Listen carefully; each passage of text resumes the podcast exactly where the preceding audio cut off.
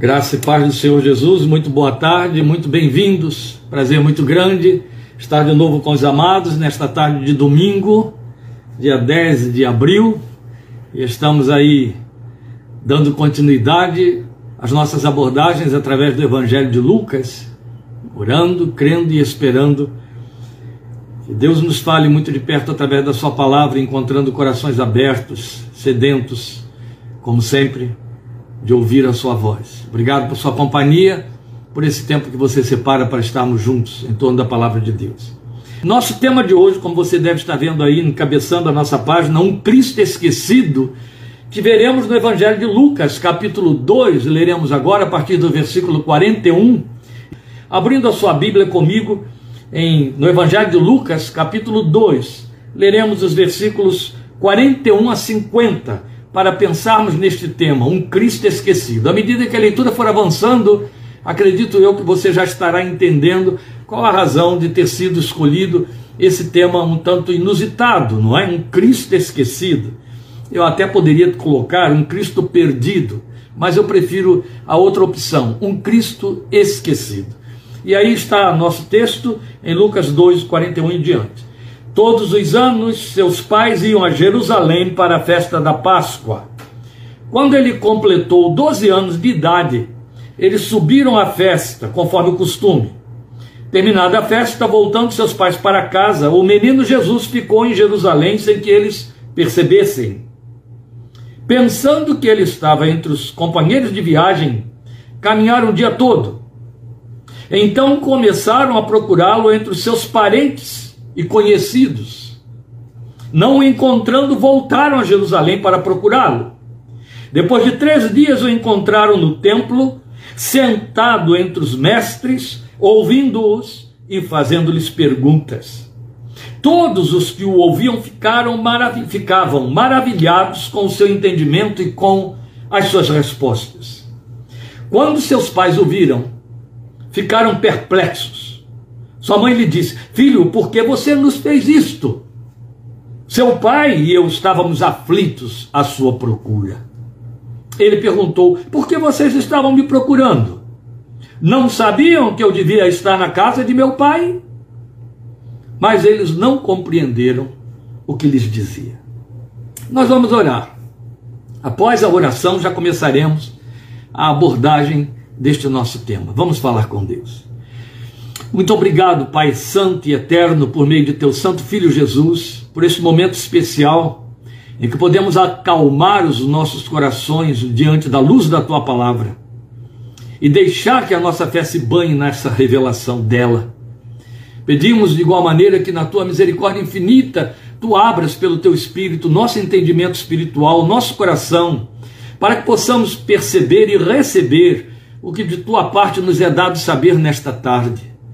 Pedimos que de igual forma tu vais ao encontro de todos que estão ao alcance desta ministração, não só neste momento, agora em contato direto conosco, mas a posteriori, os que depois que voltarem de suas igrejas, de suas reuniões, ou amanhã, ou outros dias, estiverem recebendo esta palavra por meio dos compartilhamentos ou por meio de um contato direto, não sei, eu só peço que o Senhor continue falando que o Senhor nos comunique a palavra esta tarde e continue comunicando ao longo do tempo aqueles corações, aquelas vidas que dedicarem um tempo para te ouvirem a voz. Mas permite que, ao ouvirem a tua voz, cada um de nós absorva esta voz e esta palavra e atente para ela, porque com toda certeza ela nos exorta, ela nos alerta, ela nos chama a atenção para pontos de vigilância na nossa caminhada espiritual que não podem passar desapercebidos, sem consequências. E então pedimos que apliques esta palavra pelo teu espírito no coração de cada vida que vai ouvi-la, conforme o teu propósito e a necessidade de cada um, por meio de teu santo filho Jesus, Senhor nosso, a respeito de quem trata este evangelho. É nele que oramos a ti, esperando na tua graça e para a tua glória. Amém. Amém. Meus queridos, eu Recomendo que você mantenha seu texto aberto, seja no celular, seja na Bíblia, se você está fazendo uso direto do texto, da palavra, mas que você mantenha seu texto aberto, porque pode ser que eu nem volte ao versículo propriamente dito, mas a nossa exposição em cima deste texto, ela é muito linear. ela é uma é bem expositiva e ela faz aplicativos diretos em cima de um incidente histórico que foi registrado por Lucas aqui. Então estamos fazendo um pareamento, ou estaremos fazendo um pareamento dentro da nossa comunhão com o Senhor, nossa caminhada com Ele. E esse pareamento eu penso que nos é pertinente. Então, a minha, meu convite é esse: é que você esteja atento ao texto, porque mesmo que eu não recite, não repita o versículo onde, de onde eu estaria extraindo algumas das ideias centrais, você perceba, você esteja acompanhando e perceba, para que possa haver o melhor proveito possível. Na verdade, no meu livro Pastoreio, você conhece, ele está por aí, é, eu já tracei os pensamentos a propósito deste texto aí de Lucas 2, de 41 a 50. Isso está na página 245. Mas eu não tenho acréscimos a fazer. Não mesmo. Outro tanto, nesta repassagem por Lucas, já que nós estamos caminhando no Evangelho de Lucas, ao esbarrar neste texto, como nós estamos fazendo agora, nesta tarde, eu não posso deixar de voltar aos mesmos pensamentos que eu elenquei aqui naquela ocasião, ainda que com aplicativos mais direcionados. Então, talvez o diferencial fique por conta de alguns aplicativos mais direcionados. Então, vamos a eles. Eu só estou te chamando a atenção para o fato de que se você é um leitor aí daquele livro Pastoreio, você já passou por esse texto, provavelmente. Ele pode ter ficado esquecido lá.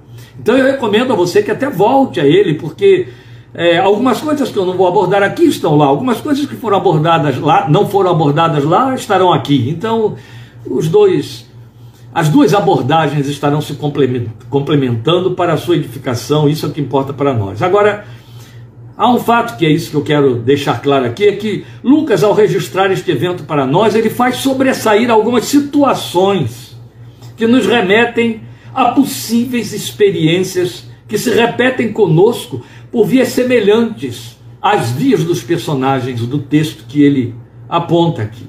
Então, o meu destaque no texto, seja no livro, seja agora, fica por conta de Jesus ter sido esquecido e depois não achado. Houve uma distração, e por conta dessa distração, dadas, dados os muitos estímulos, eu diria, as diversões paralelas, nessa distração perderam o Senhor. Ele ficou esquecido e depois procurando não o achar. Agora, o que salta para nós aqui é o fato de que aqueles que o esqueceram eram os menos prováveis, eram seus pais terrenos. Ninguém poderia ser mais próximo dele. É nesse sentido que eu disse aos irmãos que eu quero fazer um pareamento aqui e há alguns pontos que nos alcançam. Porque veja, eu estive agora, no último fim de semana, como vocês já sabem, falamos na quarta-feira, ocupado aqui com um grupo de líderes, de presbíteros e pastores, trabalhando sobre a questão pecado. O tema era pecado, a, a nossa responsabilidade quanto a tratar do pecado com o povo de Deus. E levar o povo de Deus a encarar essa doutrina reputada por nada, esquecida, apagada, de que ninguém quer tomar conhecimento, chamada pecado. É a única razão, e era isso que nós estávamos provando a eles textualmente, pela qual a igreja existe. A igreja veio à realidade, veio à história, a igreja faz parte do plano de Deus por causa de uma coisa chamada pecado. Não é interessante que justamente aquilo que realizou, aquilo que, que causou a realização da igreja, fique de lado, fique posto de lado, é o que, de que ela menos trata? Bem, o que nós estávamos considerando ali é o fato de que Paulo chama a atenção para os crentes exortando-os em 1 Coríntios capítulo 10, quanto ao fato de que aquele que pensa estar de pé, cuide para que não caia, no contexto pecado, na questão pecado. E Paulo está falando de algo que já desde o seu tempo e, e ultrapassa esses 12 mil anos de história da igreja, é muito corriqueiro e muito possível. Que nos sintamos tão maduros espiritualmente, tão seguros espiritualmente, tão firmes espiritualmente, que caiamos sem que nos apercebamos disso. Isso vale também para esse fato aqui de que aqueles menos prováveis a esquecerem o Senhor foram os primeiros que o esqueceram. O nome mínimo que eu posso dar a isso é perda de vigilância. É o fato de deixarmos determinadas coisas que se tornam corriqueiras na nossa confissão passarem batidas, caírem em lugar comum. E a principal delas a nossa consciência de que o que nos foi oferecido na proclamação do Evangelho na pessoa de Jesus Esse foi o título messiânico que ele recebeu pré-encarnação, 700 anos antes de encarnar, foi Emmanuel, Deus conosco. E a Bíblia toda nos exorta para falar desse, dessa proximidade, dessa presença, da qual participam duas pessoas, ele e nós. Eu e ele, você e ele, na qual você tem responsabilidade de estar consciente, consciência da presença do Senhor, consciência de que Ele é o Emmanuel, o companheiro, o Deus que está junto.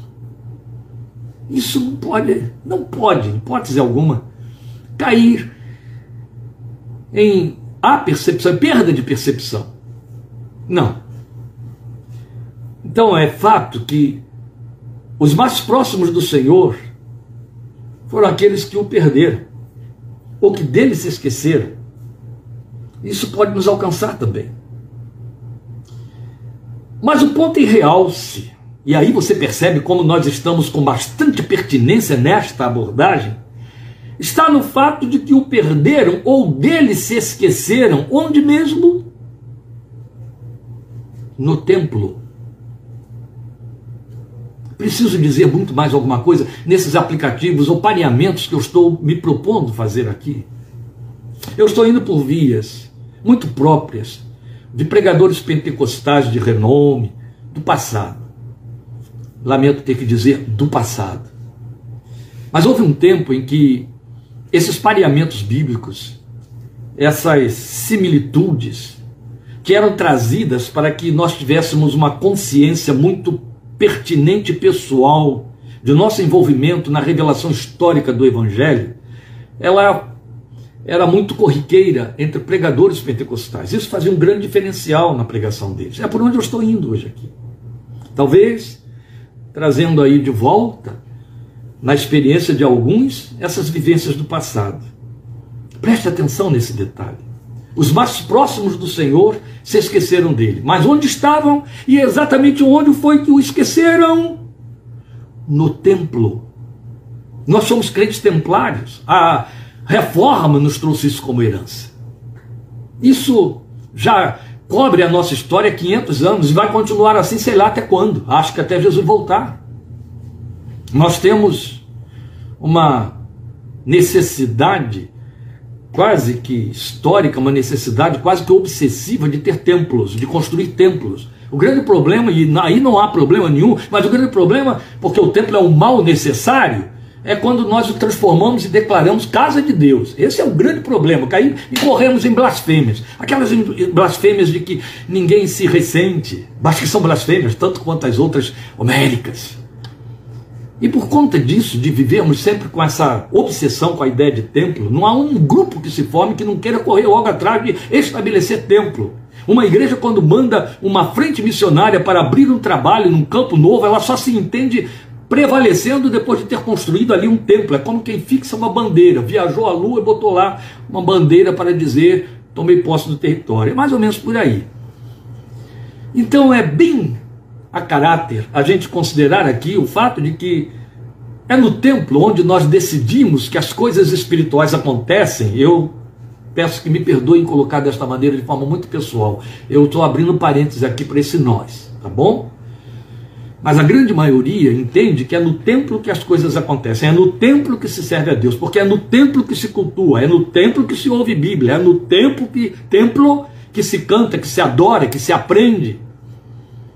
Vai virar aqui piadinha de seminário, mas é uma piadinha que denuncia uma realidade. Você sabe, que ainda existem entre nós, mesmo após pandemia, ou por, por, por, conta da pandemia, igrejas onde alguns crentes marcam seus lugares deixando lá sua Bíblia.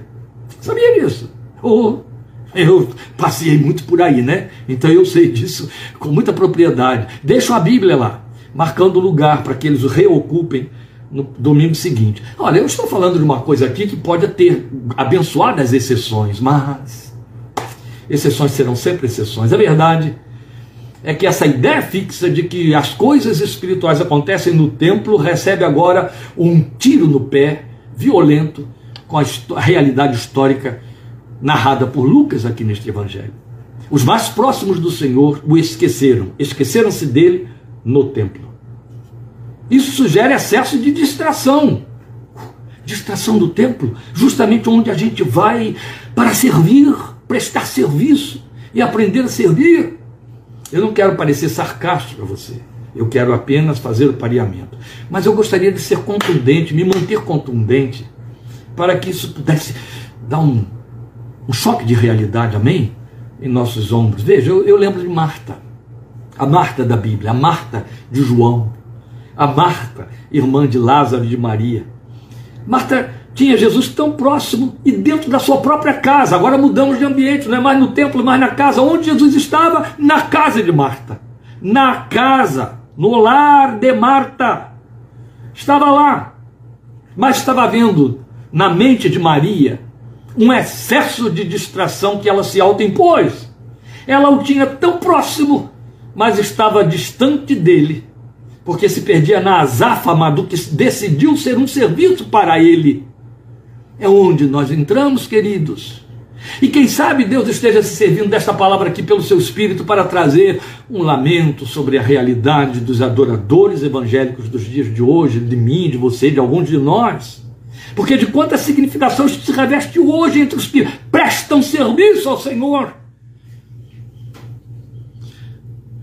Como aquele que tem sido ultimamente muito solicitado, tanto eu quanto minha esposa, para entrarmos aí no lugar ou ambiência de conselheiros, de homens e mulheres de Deus, e com muita humildade nós o fazemos, apenas atendendo as solicitações, a gente não está se oferecendo para que socorra. A gente tem visto isso se repetir, vezes sem conta. Homens de Deus, mulheres de Deus que adoecem por conta do serviço que prestam. Sobrecarregados com muitas coisas a favor daquele que disse, mas só uma é necessário. E é justa que você não está prestando e fazendo. Ficar ao pé de mim como Maria. Então eu saltei do templo para casa para mostrar a você que os que dele estão mais próximos podem se distrair tanto, até com as próprias coisas pertinentes, aquilo que nos aproximou dele, para se esquecerem dele. Guarda aqui os pais de Jesus e Marta. Os pais de Jesus com o Jesus menino. E Marta com o Jesus já em vias de ir para a cruz. É muito possível que isso aconteça. E os mais próximos os que prestam serviço a Ele, se esqueçam dele por conta do serviço que prestam. Eu estou dando tempo aí para você deglutir isso e permitir espaço para a sua memória. Quantas vezes, em termos de liderança, nós constatamos um fato lamentável de que o próprio trabalho, o próprio serviço, a própria organização do culto, da preparação da adoração e do louvor se transformou em causa de briga, de aborrecimento, de fulano que não gosta desse jeito, outro que quer. E o adorado perdeu lugar no meio da disputa. Então é onde essa narrativa passa a ter possibilidades, tanger possibilidades de reedição na nossa espiritualidade evangélica, meus queridos, e aí nos serve de alerta. Este é o propósito. Alguns há que podem estar no templo da adoração, do culto, e perderem o adorado exatamente lá. Entende? Onde mesmo se pretende. Vale lembrar aqui, já que eu comecei falando de templo, o lugar onde se pode perder o Senhor. Satanás escolheu justamente o templo, o pináculo do templo, como um dos lugares para tentar o Senhor. Nada a admirar que ele tem acesso aos templos. Agora observe o versículo 44, então estou te chamando para dentro do texto, e eu vou ler dentro da versão que eu faço uso. Pensando que ele estava entre os companheiros de viagem, caminharam o dia todo, então começaram a procurá-lo entre os seus parentes e conhecidos. Ó, só se deram conta de que ele fora esquecido um dia inteiro depois de terminada a festa, que diga-se de passagem, não era outra a não ser a festa da Páscoa, aquela mesma que Jesus usou para emblemar o memorial que trouxe a igreja, e aí parece uma ironia das ironias, porque o Senhor transformou a Páscoa no emblema do seu memorial, dizendo: façam isto em memória de mim. Façam isto para que não se esqueçam de mim do meu sacrifício, da minha oferta. Não é crítico isso aqui, não é um ponto relevante a considerar, de sensibilidade a perceber? Claro que sim. Eles esqueceram do Senhor, bem, bem, bem dentro daquilo que ele transformou no grande memorial. Ele tomou como emblema a Páscoa e disse para a igreja: lembrem-se de mim através da Páscoa, que te aguarda para a semana que vem, né, com toda certeza. Então eles conseguiram dar-se conta de que estavam sem ele, estavam sem o seu primeiro amor. E aí o texto diz que eles tiveram que fazer o caminho de volta. Será que você está conseguindo perceber para onde eu estou te levando nesse momento? Ou para onde estamos sendo levados? Eu prefiro colocar assim. Veja, tiveram que fazer o caminho de volta exatamente como ele ensinou a igreja de Éfeso. Eu estou lhe levando para Apocalipse 2, versículo 4.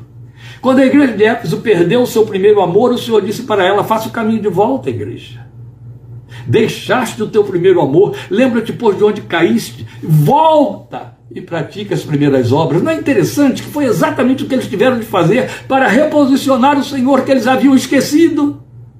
Esqueceram o seu primeiro amor. E quem esquece o seu primeiro amor, quem perde sensibilidade, quem deixa o Espírito Santo tão inativo dentro da sua espiritualidade, por entristecê-lo, por resistir a ele, por apagá-lo, que não percebe mais onde está o Senhor, o que é o Senhor, o que é o mundo, o que não é o mundo, o que é o diabo, o que é o homem, o que é a carne, o que é o próprio pensamento, a visão e o esquema deste século. Já não há mais diferenciador, não há mais como discriminar que ele tem a dizer a esses que o perdem no meio de tantas distrações e ofertas é volte. Volta, volta lá atrás onde você me perdeu, para que você possa reencontrar o primeiro amor e recomeçar a caminhada. Você vai ouvi-lo fazendo esse apelo em Jeremias e não uma vez só, Jeremias 18, Jeremias 21, ele vai estar apelando o tempo todo e dizendo: Volta, volta, se voltares, ó Israel, para mim voltarás, volta, ó rebelde Israel, volta, volta.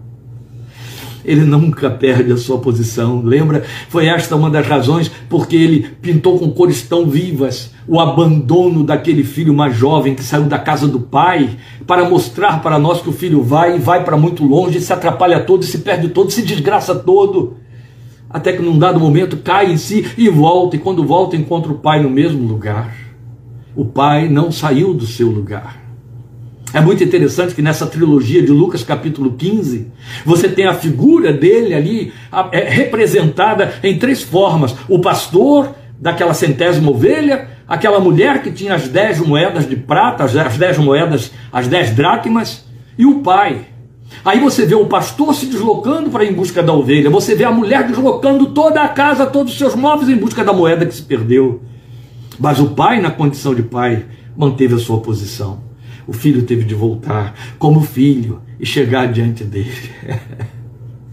Não estou pregando Lucas 15, eu estou apenas trazendo esses adjutórios aqui de, de, de intensidade do significado da mensagem e agora começaram a busca pelo reencontro. Mas chamo ainda sua atenção para o fato de que onde esperavam encontrá-lo, não era onde ele estava. Por isso eu fiz questão de reler o versículo 44. Porque primeiro eles os procuram, o procuram entre os companheiros de jornada, foi o que você leu aí no versículo 44, pensando que ele estava entre os companheiros de viagem isso é pertinente a nós. Ah, o Senhor está entre os crentes. Ele disse: Onde houver dois ou mais reunidos em meu nome, estarei eu no meio deles. Hum? Aí eu estarei no meio deles. Foi esta a promessa. Então era lícito e pertinente que os seus próximos entendessem: vamos procurá-lo entre os companheiros de jornada aqueles que comem conosco o mesmo pão. A pergunta que fica é: irmãos na fé? Amigos? Companheiros de jornada? Aqueles que estão trilhando a vida conosco? Eu suponho que quando eu estou com eles eu encontro Jesus. Eu suponho que se eu estiver entre eles eu verei Jesus, eu acho Jesus, é ali que Jesus está. Se eu quiser achar Jesus, eu vou para o meio daqueles que são companheiros meus na mesma jornada. Mas o texto diz para nós que eles não o acharam ali. e não o acharam. Isso é possível? Remonto você de novo ao Apocalipse 2,4 para dizer: é possível. Isso é possível? Remonto você a Apocalipse 3,20, igreja de Laodiceia. Citei Éfeso a primeira e Laodiceia a sétima. Onde ele diz: Estou à porta e bato. Ele estava do lado de fora. Lá dentro estavam os companheiros de jornada, todos juntos. E o Senhor dizendo: E eu estou do lado de fora. Oh, meu Deus. Isso existe. Isso ainda acontece. Isso está acontecendo. Você já passou por essa experiência de entrar num ambiente de culto onde tudo existe, tudo acontece, tudo está funcionando, menos a presença de Deus, menos a percepção, e não estou falando de subjetividade, eu estou falando dos artifícios e artefatos que perpetram a fé. Hum, hum. Depois, o mesmo versículo 44 vai dizer que ele foi procurado entre parentes e conhecidos. Veja. Então começaram a procurá-lo entre os seus parentes e conhecidos, ainda no versículo 44. Mas o versículo 45 começa declarando que serve para as duas posições, não o encontrando. Então, onde agora também ele não foi encontrado? Entre os parentes e conhecidos. Deve ser muito triste ir ao encontro de parentes, reuniões de família, achar todo mundo e perceber que Jesus não está ali. Não está no meio deles. Não só é triste, quanto é muito comum. Porque, segundo o plano eterno de Deus, segundo o propósito que ultrapassa milênios, a respeito da sua grande esperança é que Salmo 133:1 seja uma constante na nossa espiritualidade. É um texto belo no hebraico. Rinei Matov. Shavet Ahim Gam Yahad. Bonito. Eu gosto de citá-lo em hebraico por causa da força que ele tem na sua tradução. Ai, que coisa preciosa é quando os irmãos se assentam juntos. Irmãos juntos e assentados. É isso que o texto está dizendo. As nossas versões colocaram: eis que, eis que, ao quão precioso é que os irmãos vivam em reunião. Aqui está um grupo de irmãos em reunião, onde Jesus não estava. Então não havia nada de precioso. Ali o Senhor não podia ordenar a sua bênção, porque o texto do Salmo 133 continua para dizer quando isso acontece, quando há esta reunião evidente em memória dele, em função dele, em nome dele ali ordena o Senhor a sua bênção. É como o óleo que cai, que desce do irmão e cai sobre a barba de Arão e desce sobre as suas vestes. O óleo da unção e da graça, o óleo da alegria, o óleo da libertação. A Bíblia dá todos os significados para o óleo da unção de Deus. Mas Jesus foi procurado entre os parentes e conhecidos e não foi achado. É evidente que quando você está numa reunião, um grupo de parentes crentes você espera achar Jesus ali. É o mínimo a esperar. Aliás, não é? Não precisa ser parente, muito mais quando se trata de parente. Não precisa ser família. Tem uma reunião de conhecidos que são companheiros na fé, o mínimo a esperar é encontrar Jesus ali. Foi a promessa dele que eu citei aqui para os irmãos. Onde houver dois ou mais reunidos em meu nome, ali eu estarei no meio deles. Será que o inverso vale? Olha, se não vale, fica valendo agora. Por quê? Porque se onde houver dois ou mais reunidos em meu nome, ali eu estarei no meio deles, eu acredito que qualquer reunião não feita em seu nome não o obriga a estar no meio deles. Isso é muito comum, não é?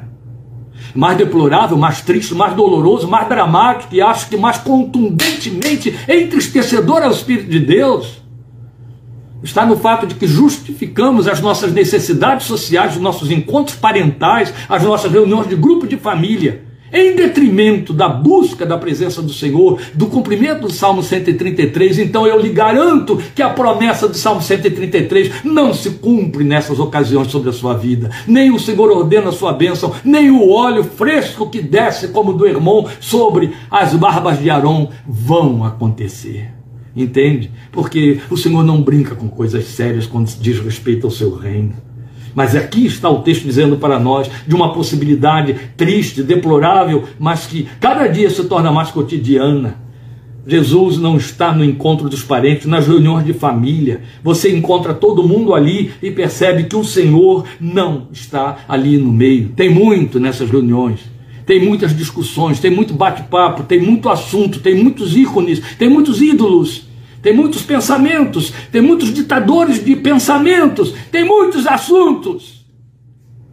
Mas o Filho de Deus não é o centro.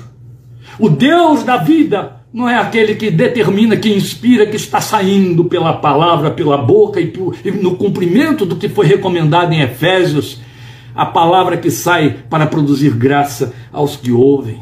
Então aqui já estamos vendo uma segunda dramática possibilidade. A primeira, acho que, a meu ver, ainda mais dramática do que essa, porque o fato de você estar entre parentes não significa que você tenha de ter a pretensão de achar Jesus ali, mas estar entre os crentes, ou oh, isso é garantidamente certo. Você deseja ver a palavra, a promessa do Senhor se cumprindo.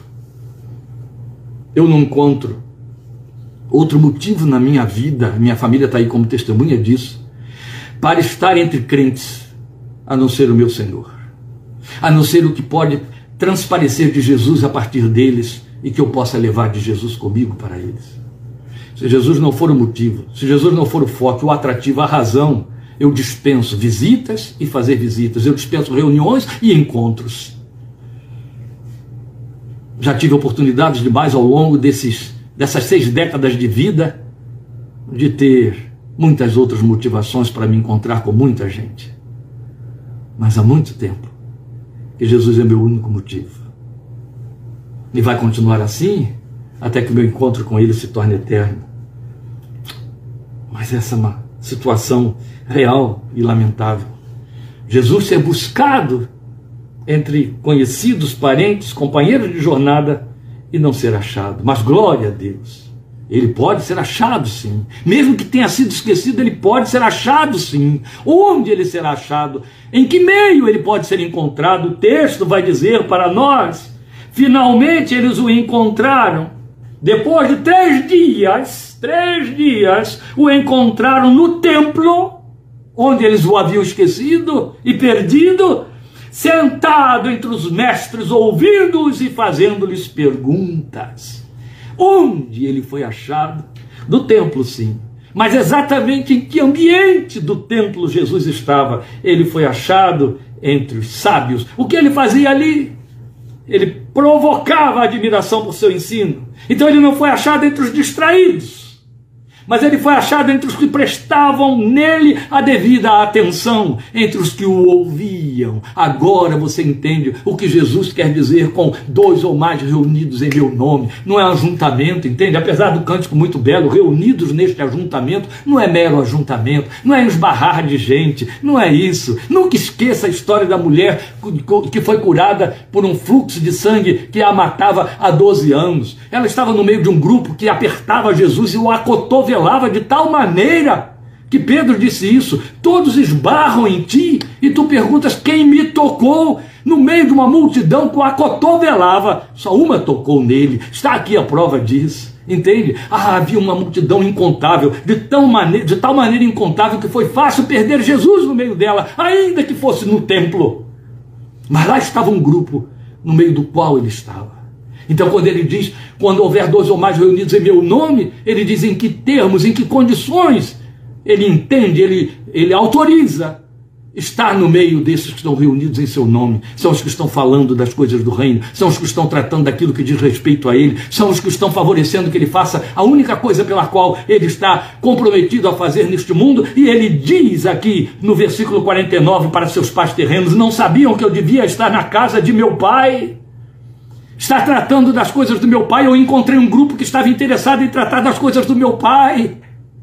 Eu encontrei um grupo que estava atento à minha presença, atento à minha pessoa, atento ao que eu falo, atento ao que eu ensino.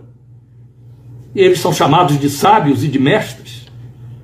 Provocava admiração e havia resposta a essa admiração. E também, para fechar, é digno de nota o fato de que quem o perdeu atribuiu a ele a culpa pelo esquecimento. Foi quando Os seus pais abriram a boca, a sua mãe abriu a boca para lhe dizer: Filho, por que você nos fez isto? Entende?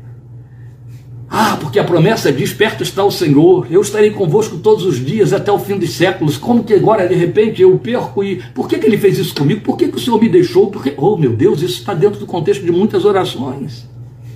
De pessoas que, inclusive, pretendem que nós tenhamos resposta para esses questionamentos que elas levantam. Onde estava o Senhor no meio, no meio daquela minha aflição? Por que o Senhor não me ouviu? Por que o Senhor não me respondeu? Em outras palavras, estão fazendo uma acusação velada, dizendo: o Senhor não estava lá, o Senhor fez isto comigo, o Senhor me deixou, o Senhor me desamparou. Não. Vai permanecer sempre como verdade inquestionável, promessa inegociável, a palavra de Filipenses 4, 5, perto está o Senhor, finalzinho do versículo 5, perto está o Senhor, a palavra que Deus deu a um Jacó aflito, a um Jacó inquieto e, e, e, e esgotado, perto dele estava o Senhor. e foi se revelar a ele através da quietude do sono, quando tão, então todos os estímulos competitivos e competidores cessaram por causa do sono. Aí Jacó ouviu a voz do Senhor no sono que teve em luz. Na verdade, ele, o único, que tem o direito de perguntar a mim e a você, como fez a Adão: onde estás? Onde estás? O Pai mantém-se sempre no seu lugar e na sua posição. Isso significa para nós e sempre que nós quisermos prestar atenção nele, nos voltarmos para ele, o acharemos. Aquele filho, quando caiu em si, voltou-se e disse: Eu vou voltar para meu pai. E vou lhe dizer: Pai, perdoa-me. É isso. Onde ele estava? Na casa de meu pai, ele disse. É de onde ele não sai nunca. É onde ele estará sempre. Na casa do pai. Lembra, eu comecei tudo isso falando da obsessão que a igreja evangélica herdou da igreja medieval de construir templos, declará-los como casa de Deus e achar que é ali que Jesus é encontrado. Mas quando eu vou para o livro de Hebreus, capítulo 3, eu vou encontrá-lo dizendo no versículo 10 que a casa de Deus somos nós. Sempre que minha vida significar, sempre que minha vida se prestar a diferentemente de uma Marta dentro da sua casa, mas a semelhança de Maria na mesma casa, aos pés do Senhor. Sempre que minha vida se prestar para estar atento ao Senhor e dando lugar à sua voz e à sua palavra, eu serei casa de Deus, na qual Ele faz morada pelo seu Espírito. Ele disse isso. Aquele que ouvir a minha palavra, guardá-la e obedecê-la, eu morarei nele e o Pai também morará nele. Viremos para ele e faremos nele morada. Louvado e glorificado seja seu santo nome. É possível se esquecer de Jesus? Acredito que este texto nos ajudou a provar isso. É possível não achá-lo no templo? É possível. É possível não achá-lo no ajuntamento dos crentes? É possível. É possível não encontrá-lo no meio das reuniões de família, especialmente quando se trata de uma reunião de uma família que você espera encontrá-lo porque se trata de crentes? É possível. É possível não achá-lo no meio daqueles que estão cogitando dele, dando atenção a ele, tratando da palavra dele, parando para ouvi-lo? Não, não é possível. Ele estará lá. É ali sempre que o Salmo 133 vai se cumprir. Eis que bom e agradável é que os irmãos estejam juntos em reunião, unidos. Aí não é ajuntamento, aí é a união em torno da pessoa do Senhor Jesus. Isso valida todos os encontros, isso valida todas as nossas festas. Estou fechando a Bíblia porque eu vou encerrar a meditação. E para que neste encerramento não te assuste, não irei além para que você não se assuste mas está caindo em prática comum já há muitas dezenas de anos entre nós, Igreja Evangélica Brasileira. E fora dos templos, criamos programas particulares, divertidos, que envolvem parentes, amigos, famílias, e onde entendemos. Não, isso aqui não tem que ter um formato de culto, não tem que ter mesmo. Isso aqui não tem que ter cara de igreja, não tem que ter mesmo mas eu não posso criar um ambiente do qual eu expulso o Senhor, porque o ambiente não lhe diz respeito. E eu creio que uma palavra dessa minimamente espera de mim de você que nos penitenciemos diante de nossas experiências sociais e familiares. Amém? Vamos falar com Ele agora. Mais uma vez chegamos diante de Ti, Senhor, no encerramento desta meditação. Eu poderia encerrá-la como a cada domingo, apenas encerrando a mensagem e me despedindo de Teus filhos, mas diante de uma palavra que nos exorta de forma tão aguda, por conta da sua pertinência profética, não posso deixar que ela passe batida sem pedir ao Senhor, não dê sossego ao nosso coração com respeito a esta palavra até que nos conscientizemos de que nós te temos perdido em cada esquina. E a única forma de refazer isso, de restaurar isso, é cumprir as tuas máximas ditas à igreja de Éfeso ou à igreja de Laodiceia. Lembra-te de onde caíste, volta, volta às primeiras obras. Abre a porta, eu entrarei e serei contigo e tu comigo. Senhor, faz-nos lembrar o tempo todo que não há outro nome, outra proposta feita por ti a não ser Emmanuel, Deus conosco. E conosco significa tu e nós, nós e ti, Senhor Jesus. Conosco não é apenas uma ação tua que inconsequentemente ficaria flutuando em torno de nossos programas e decisões em meio às nossas distrações. Conosco não significa nos sobrecarregarmos de comprometimentos que, na verdade, em lugar de nos aproximar de Ti, nos afastam de Ti, ainda que justificados pelo fato de que o fazemos por Ti. Tem misericórdia de nós mas dá-nos esta vida piedosa, esta vida de consciência, de presença, de proximidade, porque, como disseste em Efésios, através do teu servo Paulo, o Senhor nos elegeu desde os dias da eternidade para sermos achados santos e irrepreensíveis na Sua presença. Tudo que tu esperas de nós é que estejamos na tua presença. Tu nos alcançaste das trevas e nos arrancaste do poder de Satanás, nos tiraste dos abismos da morte, nos tiraste do mundo para vivermos na tua presença para andarmos na luz do teu rosto, como orou Abraão a favor de Isaac. Oh Deus eterno e poderoso, por tua misericórdia infinita nós te rogamos, no teu amor imenso, ajuda-nos a mantermos a consciência aguda e plena de que estamos na presença do Senhor, dentro, fora, no templo, não no templo, entre parentes, amigos, conhecidos, crentes, cultuadores ou não, mas que levemos conosco o Senhor que não deixamos na primeira esquina da distração da vida. Por amor de teu nome, que esse temor de Deus invada os nossos corações e prevaleça, para que sejas em tudo glorificado através da nossa forma de viver, dia após dia. Ó oh Deus, ensina-nos como ensinaste a mulher samaritana, que o Pai nos chamou para sermos adoradores, que não estão presos a lugar e nem a hora mas que te adoram sem cessar, em espírito e em verdade, onde estão e no que fazem, em nome, para a glória e por amor do Senhor Jesus, teu Filho. Aleluia. Amém. Amém. Deus te abençoe.